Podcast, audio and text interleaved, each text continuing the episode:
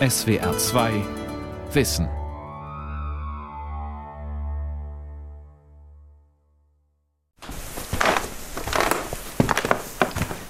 Er hatte ein großes Haus, er konnte sich ausbreiten, er war ja ein großer Sammler und er hatte viel Platz für seine Bücher, vor allem auch für seine Käfer. Ein Rundgang durch das Ernst-Jünger-Haus im oberschwäbischen Wilflingen.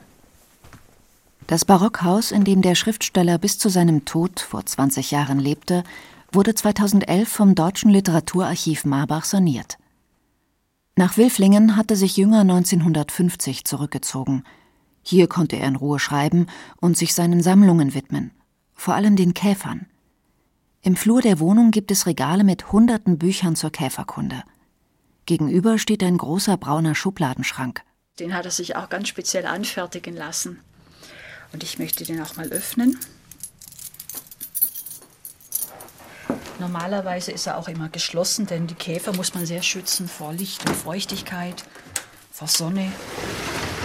Und das sieht man jetzt, diese Schubladen. Es sind 100 Schubladen und alle nach Käfern, also nach Familienkäfern sortiert. Und ich öffne mal eine Schublade mit den prächtigen Käfern. Ernst Jünger, Schriftsteller, Naturforscher und Technikkritiker. Eine Sendung von Matthias Kussmann. In den Schubladen sieht man riesige, schwarze, bedrohlich wirkende Hirschkäfer mit langen Greifwerkzeugen oder schillernde grüne und goldene Rosenkäfer. Tiere in verschiedensten Farben und Formen, alle penibel geordnet. In einem Interview sagte Ernst Jünger 1977, Gerade in einer Zeit, in der also alle Ordnungen, sagen wir die moralischen und gesellschaftlichen Ordnungen, äh, Schiffbruch erleiden und nur die technische Ordnung äh, existiert, da tut es ja gut, sich entweder in der Natur oder in der Geschichte Ordnungswelten sichtbar zu machen, die noch konstant sind. Ernst Jünger war einer der umstrittensten Autoren des vergangenen Jahrhunderts. In den 20er und frühen 30er Jahren hatte er in seinen Werken nationalistische und antidemokratische Töne angeschlagen. Er sympathisierte mit dem Nationalsozialismus, wandte sich dann davon ab und verstand sich später als Anarch, als freidenkenden Einzelgänger, der mit keiner Gesellschafts- und Herrschaftsform etwas zu tun haben wollte.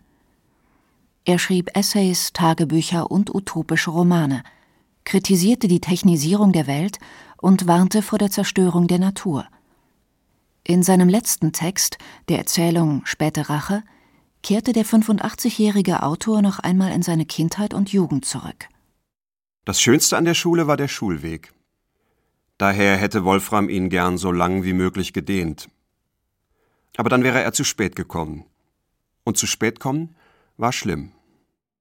In dieser Erzählung bringt Jünger zwei große Themen seines Lebens zusammen Literatur und Natur. Er erzählt von Wolfram, einem schlechten Schüler, der von einem sadistischen Lehrer gequält wird und sich in Lektüren und die Natur flüchtet. Er liest Karl May, den die Lehrer hassen, und Sokrates, mit dem er eigenständig denken lernt. Und er beginnt Steine zu sammeln.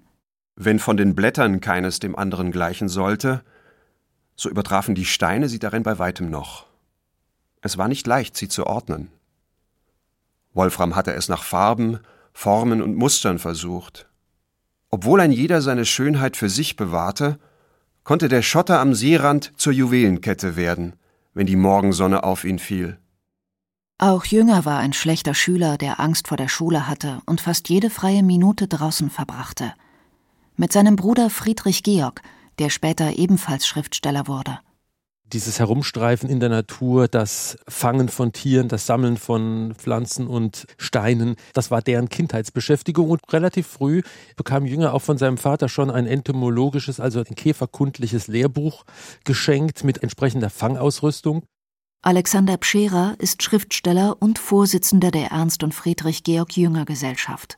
So hat sich bei Jüngern nach und nach schon in sehr frühen Jugendjahren eine Faszination für das Draußen, für das Ungezähmte, für das herauskristallisiert, was der Gesellschaft und der Zivilisation entgegengesetzt ist. Diese Faszination lässt Jünger nicht mehr los. Später reist er kreuz und quer durch die Welt, erkundet Urwälder und Wüsten und schreibt darüber.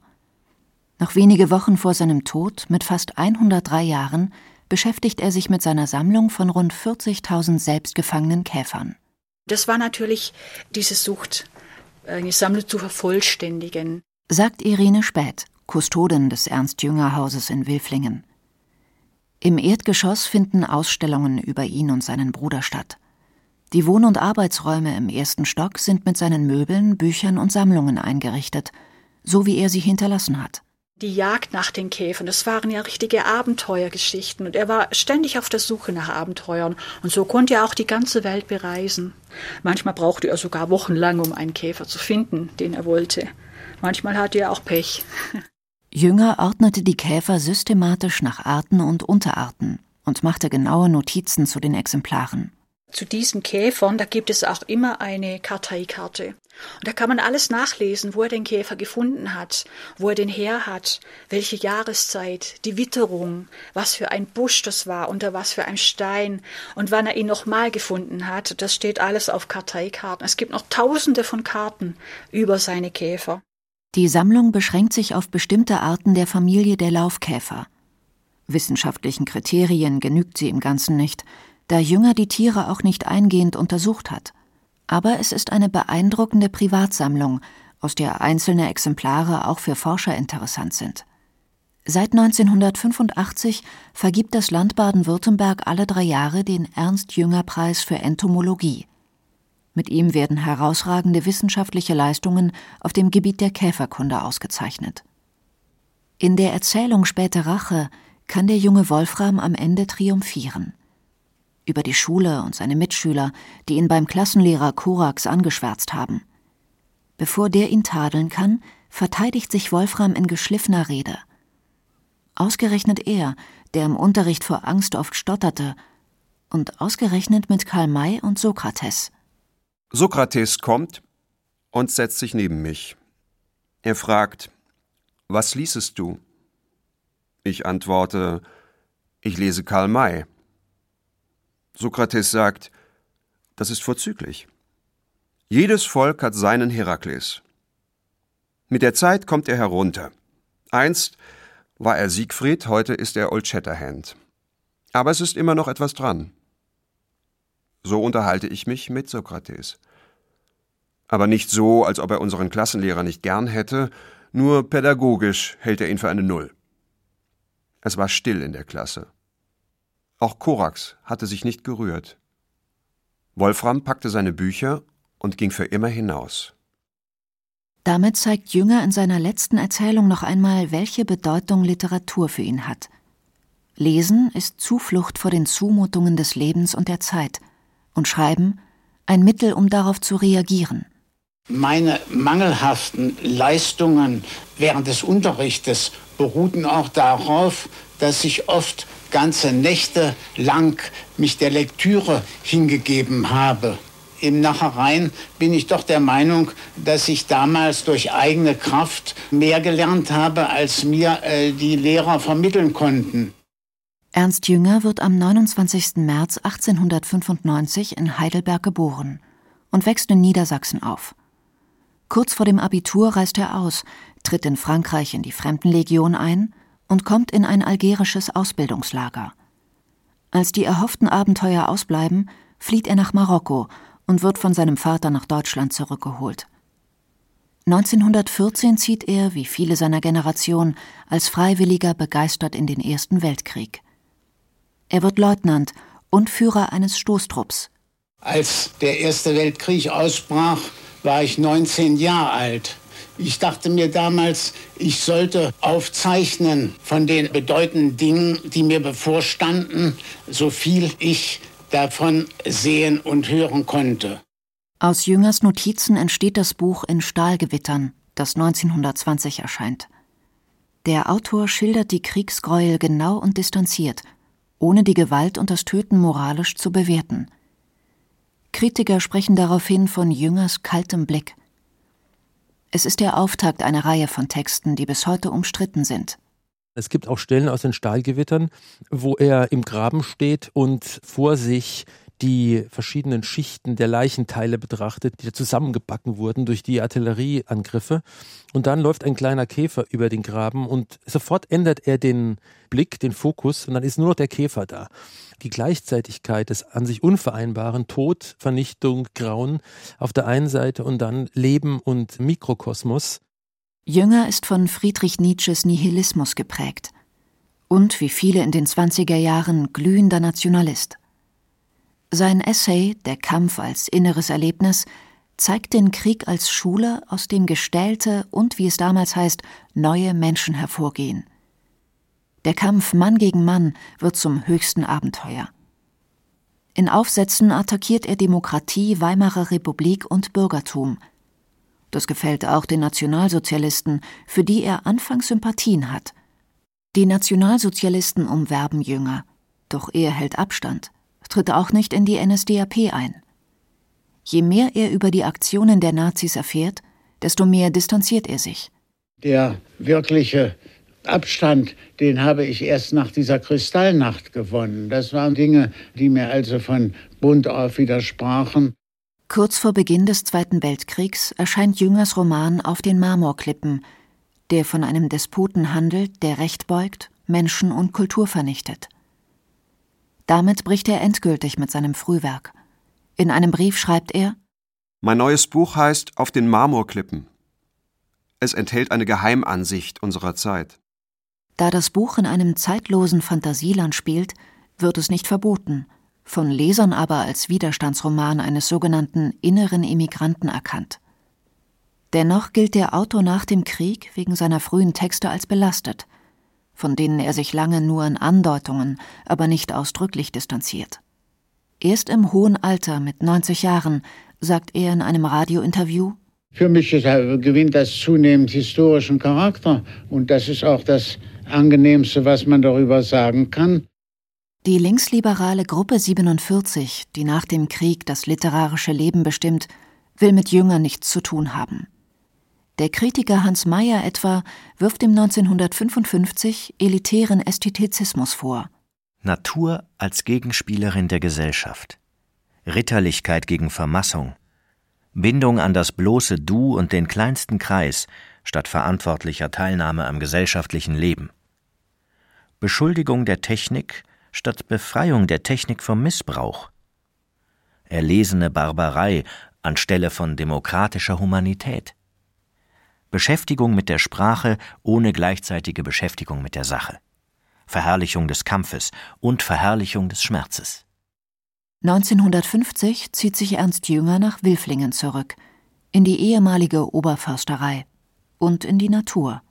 Er war hier in Wilflingen absoluter Waldgänger.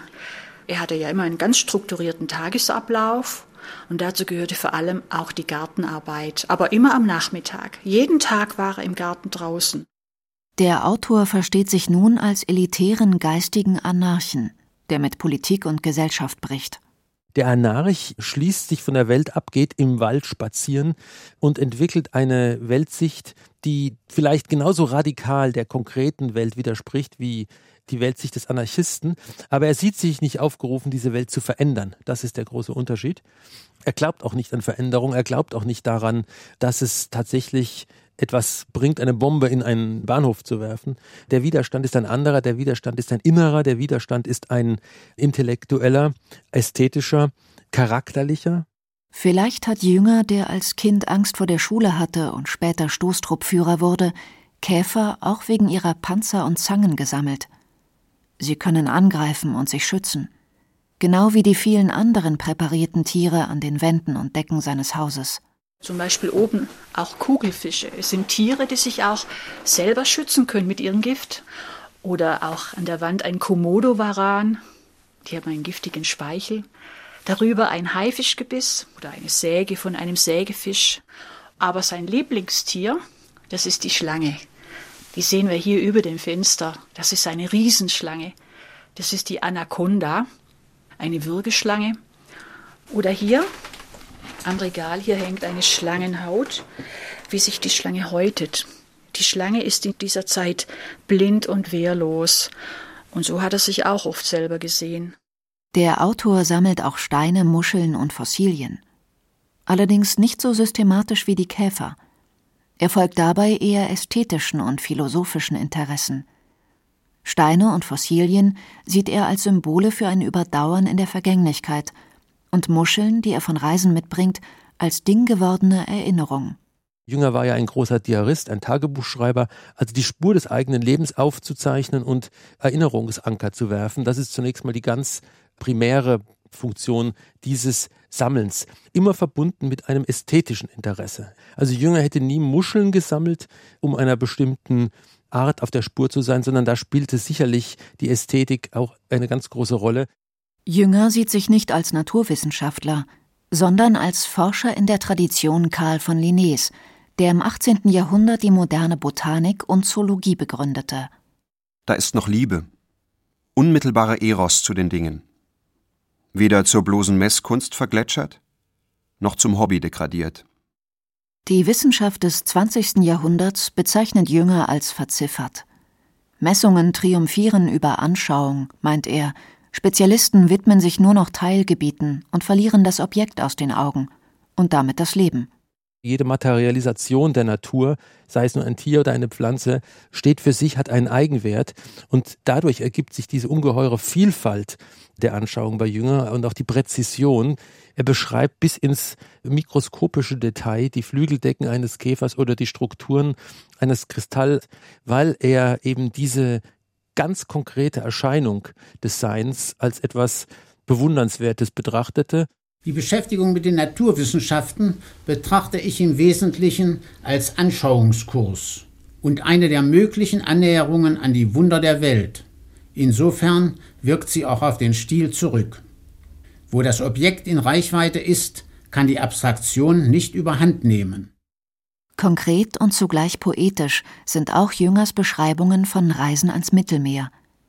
Wie im Buch Subtile Jagden einer Mischung aus Naturessay und autobiografischem. In den Dünen der Costa del Sol ist der Sand am Mittag schon so heiß geworden, dass er den nackten Fuß verbrennt. Er blendet. Doch in den Mulden kann sich das Auge ausruhen. Dort haben sich, fast über Nacht, Gewebe von zarten Klee, Lauch und Nelkenarten zusammengesponnen. Dazwischen Marmordisteln, Katzenpfoten und schon der erste silberne Lilienschweif. Dem Sonnenbad in einem der heißen Kessel schließt sich der Streifzug ins Innere an. Der weiße Seesand reicht noch über zwei, drei Ketten. Die Winterstürme ließen Bänke von ausgeglühten Muscheln zurück. Kämme von Strandhafer halten sich über den rieselnden Abstürzen. Dann kommt der grüne Hügel mit der mächtigen Korkeiche, unter der die Maultiere weiden, und endlich das Ziel. Die blühende Insel im Tal. Immer wieder beschreibt Jünger solche Situationen. Er geht in der Schönheit der Natur auf, befreit sich vom lästigen Denken, wie er einmal sagt. Es sind Momente gesteigerten Lebens in schierer Gegenwärtigkeit. Diese Erfahrungen zu beschreiben, ist für ihn ebenfalls eine Art Naturforschung. Im Gegensatz zur messenden Naturwissenschaft eine Welt, in der nur diese Rationalität und nur diese positivistische Haltung zugelassen wird, ist eine halbe Welt. Und die andere Hälfte, die Welt des Magischen, für die ist der Autor in seinem Verständnis zuständig. Jünger notiert seine Träume und experimentiert mit Drogen, um Zugang zum eigenen Unbewussten zu finden. Erstaunlich genug für einen Herrn um die 70 und das auch noch zur Hochzeit der Hippies, mit denen ihn außer den Drogen rein gar nichts verbindet. 1970 erscheint sein Buch Annäherungen, Drogen und Rausch. Was man weiß, dass er sich sehr intensiv mit LSD auseinandergesetzt hat. Er war sehr gut befreundet mit dem Erfinder des LSD, Albert Hofmann. Er hat sich sehr für psychogene Pilze interessiert. Er hat Bücher, in denen es um die Erfahrung, bewusstseinserweiterte Erfahrung von Drogen geht, von Huxley, von De Quincey, von Baudelaire geliebt. Und er hat darin natürlich auch einen Weg gesehen, die Welt der Träume aufzuschließen, Bilderschichten anzuschneiden, anzugraben, an die er sonst nicht rankam. Auch hier wieder ein ganz klarer ästhetischer, elitärer Ansatz. Keine Slogans aller Legalize It, sondern es geht wirklich um einen individuellen Trip in ästhetische Bereiche hinein, die anderen nicht zugänglich sind. Ernst Jünger erkennt, dass das bundesdeutsche Wirtschaftswunder keine Rücksicht auf die Natur nimmt. Er kritisiert den Einsatz von Pestiziden und schreibt über einen Besuch in einem italienischen Garten Hier waren rot und schwarz gefleckte Marienkäfer als Parkwächter gegen winzige Schädlinge eingeführt. Sie tummelten sich auf den Hecken und den Schilfgräsern, die ihn einfassten. Diese Art, das Revier zu säubern, ist intelligenter als die massive Vergiftung weiter Flächen. Sie ist gezielt und wahrt das Gleichgewicht. Zudem bereichert sie die Fauna, anstatt sie zu veröden, wie es die Gifte tun. Auch die zunehmende Technikbegeisterung missfällt dem Autor. Im Frühwerk hat er Technik noch als Erweiterung des kriegerischen, heroischen Menschen idealisiert. Nun sieht er ihre Zerstörungskraft und schreibt kritische Zukunftsromane wie Heliopolis und Gläserne Bienen. Das, was nach dem Krieg kommt, ist natürlich ganz stark geprägt. Zunächst mal von einer Reaktion auf den Nationalsozialismus, also auf die technische Vernichtungsmaschine, von der Jünger sehr schockiert war und die Jünger mit großem humanem Entsetzen betrachtet hat. Und dann später in seinen späten Jahren die Begegnung mit der globalisierten Technik, mit der Atomkraft so wie sich seine Technikkritik in den späten Tagebüchern äußert, war da auch eine ganz große Verzweiflung angesichts der Verbindung von Massengesellschaft und Technik. Er hatte da sicherlich Positionen, die damals schon mit denen der Grünen in den 70er, 80er Jahren übereinstimmten. 1957 erscheint Jüngers Buch Gläserne Bienen, das heute kaum noch bekannt ist. Der Roman schaut in die Zukunft voraus und in die Vergangenheit zurück. Die Hauptfigur ist Richard, ein ehemaliger Rittmeister und Kavallerist, der keine Arbeit hat und mit der modernen Welt nicht zurechtkommt. Aber man hatte doch immer zu Pferde gedient. Nun sollten diese herrlichen Tiere aussterben. Sie verschwanden von den Feldern und Straßen, aus den Dörfern und Städten, und längst hatte man sie nicht mehr beim Angriff gesehen. Überall wurden sie durch Automaten ersetzt. Und dem entsprach auch eine Veränderung der Menschen, Sie wurden mechanischer, berechenbarer, und oft hatte man kaum noch das Gefühl, unter Menschen zu sein. Richard geht das Geld aus. In seiner Verzweiflung bewirbt er sich bei dem industriellen Sapparoni. Der produziert Filme, in denen statt Menschen Roboter spielen und nach denen das Publikum süchtig ist. Der ehemalige Rittmeister wird auf Sapparonis riesiges, vielfach gesichertes Areal gelassen. Sapparoni lässt Richard im Park hinter dem Haus warten, wo er seltsame gläserne Bienen sieht, durchsichtig und so groß wie eine Walnuss. Ich erfasste verschiedene Modelle, verschiedene Automatenvölker, die Feld und Büsche abweideten. Besonders stark gebaute Tiere trugen eine ganze Garnitur von Rüsseln, die sie in Dolden und Blütentrauben eintauchten. Andere waren mit Greifarmen ausgerüstet, die sich als zarte Zangen um die Blütenbüschel legten und den Nektar herauspressten. Offenbar will Sapperoni mit den Robotern, die viel effizienter sind als echte Bienen, die Natur übertrumpfen, wie mit seinen künstlichen Schauspielern. Ich sehe darin auf jeden Fall auch eine Kritik einer Technik, um der Technik willen, einen Insektenkörper technisch zu reproduzieren, obwohl er von der Natur her perfekt gemacht wurde. Warum? Diese Frage hätte Jünger gestellt und er hätte wahrscheinlich darauf geantwortet, ich weiß es auch nicht, aber das ist ja eben das Problem der modernen Technik, dass sie alles unternimmt, auch wenn sie keinen Auftrag dazu hat. Doch je länger Richard den gläsernen Bienen zusieht, umso bedrohlicher wirken sie. Ihre Greifarme, ihre langen Stachel, ihre Schnelligkeit. Als Waffe in einem Krieg genutzt, würden sie auch keinen Schmerz fühlen. Während er darüber nachdenkt, wird er von einem kleinen Roboter umschwirrt, der ihn zu beobachten scheint, womit Jünger auf kühne Weise heutige Drohnen vorwegnimmt. Jetzt erkennt er, dass diese künstlichen Insekten nicht nur technische Spielerei sind und Sapparoni mehr damit vorhat. Hier aber war der Geist am Werke, der das freie und unberührte Menschenbild verneint. Es gab ja schon Länder, in denen jeder jeden überwachte und sich selbst denunzierte, wenn das nicht ausreichte. Es war kein Geschäft für mich. Schließlich nimmt Richard doch eine Stelle als Aufseher an, um endlich wieder eine Arbeit zu haben. Aber der Technokrat Sapparoni sitzt wortwörtlich am längeren Hebel. Er stellt diesen abgetakelten Kavalleristen in Dienst und die ganze Existenz dieses Menschen wird sich auf entscheidende Weise verändern. Es ist kein Krieg mehr, an dem er teilnehmen wird, sondern es sind große technische Vorgänge und Massenvernichtungen. Der entscheidende Punkt. Jünger ist in seiner Ablehnung der Technik konsequent bis ins Private. Er hat kein Auto, geht zu Fuß und fährt Rad. Als seine Frau spät den Führerschein macht, ist er gar nicht begeistert. An seine Schlafzimmertür klebt er trotzig den Sticker Ich bin Energiesparer. Beim Rundgang durch seine Wohnung macht man im letzten Zimmer, dem Salon, freilich eine überraschende Entdeckung. Und was ganz ungewöhnlich ist für dieses Haus, ein technisches Gerät, ein Fernseher. Und er wollte so lange möglich ohne Technik auskommen, wenn es geht. Und der Fernseher hat auch seine Frau gekauft. Also sie hat es veranlasst. Aber er hat dann jeden Tag Fernseher geschaut, vor allem die Nachrichten. Und begeistert Dokumentationen über Pflanzen und Tiere. Jüngers literarische Auseinandersetzung mit Technik und Natur ist heute weniger bekannt.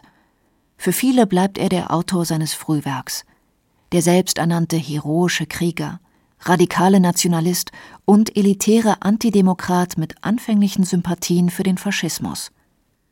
Doch dem Nationalismus hat er im Lauf der Jahre abgeschworen. 1985 sagt er, wenn ich die heutigen Verhältnisse bedenke, was in Brüssel und in Straßburg so stattfindet, wie man sich um Milch und Eier und Kartoffeln streiten, da haben wir noch nicht mal ein vereintes Europa, geschweige denn einen Weltstaat, der aber doch dringend nötig wäre. In seinen späten Jahren besuchen ihn Staatsmänner wie Helmut Kohl und François Mitterrand, auch Autoren wie Heiner Müller und Jorge Luis Borges. Zu Jüngers 100. Geburtstag gibt es einen Festakt im schwäbischen Saulgau. Am Ende seiner kurzen Dankrede sagt er: Dank meinen Freunden und meinen Gegnern auch. Beide gehören zum Karma. Ohne sie kein Profil. Ernst Jünger stirbt am 17. Februar 1998 an Herzversagen. Er ist fast 103 Jahre alt. Heute erinnert in Wilflingen eine lebensgroße Bronzestatue an ihn. Sie steht an einem Weiher am Dorfrand. Der Weiher, das war immer ein Ort, den er nochmal aufgesucht hat nach dem Waldgang. Er machte ja jeden Tag die gleiche Runde, mal etwas größer, mal kleiner, aber der Rückweg war immer über den Weiher. Und da hat er nochmal kurz ja, innegehalten und dann ging er nach Hause. Viel erschrecken, da steht er ja immer noch.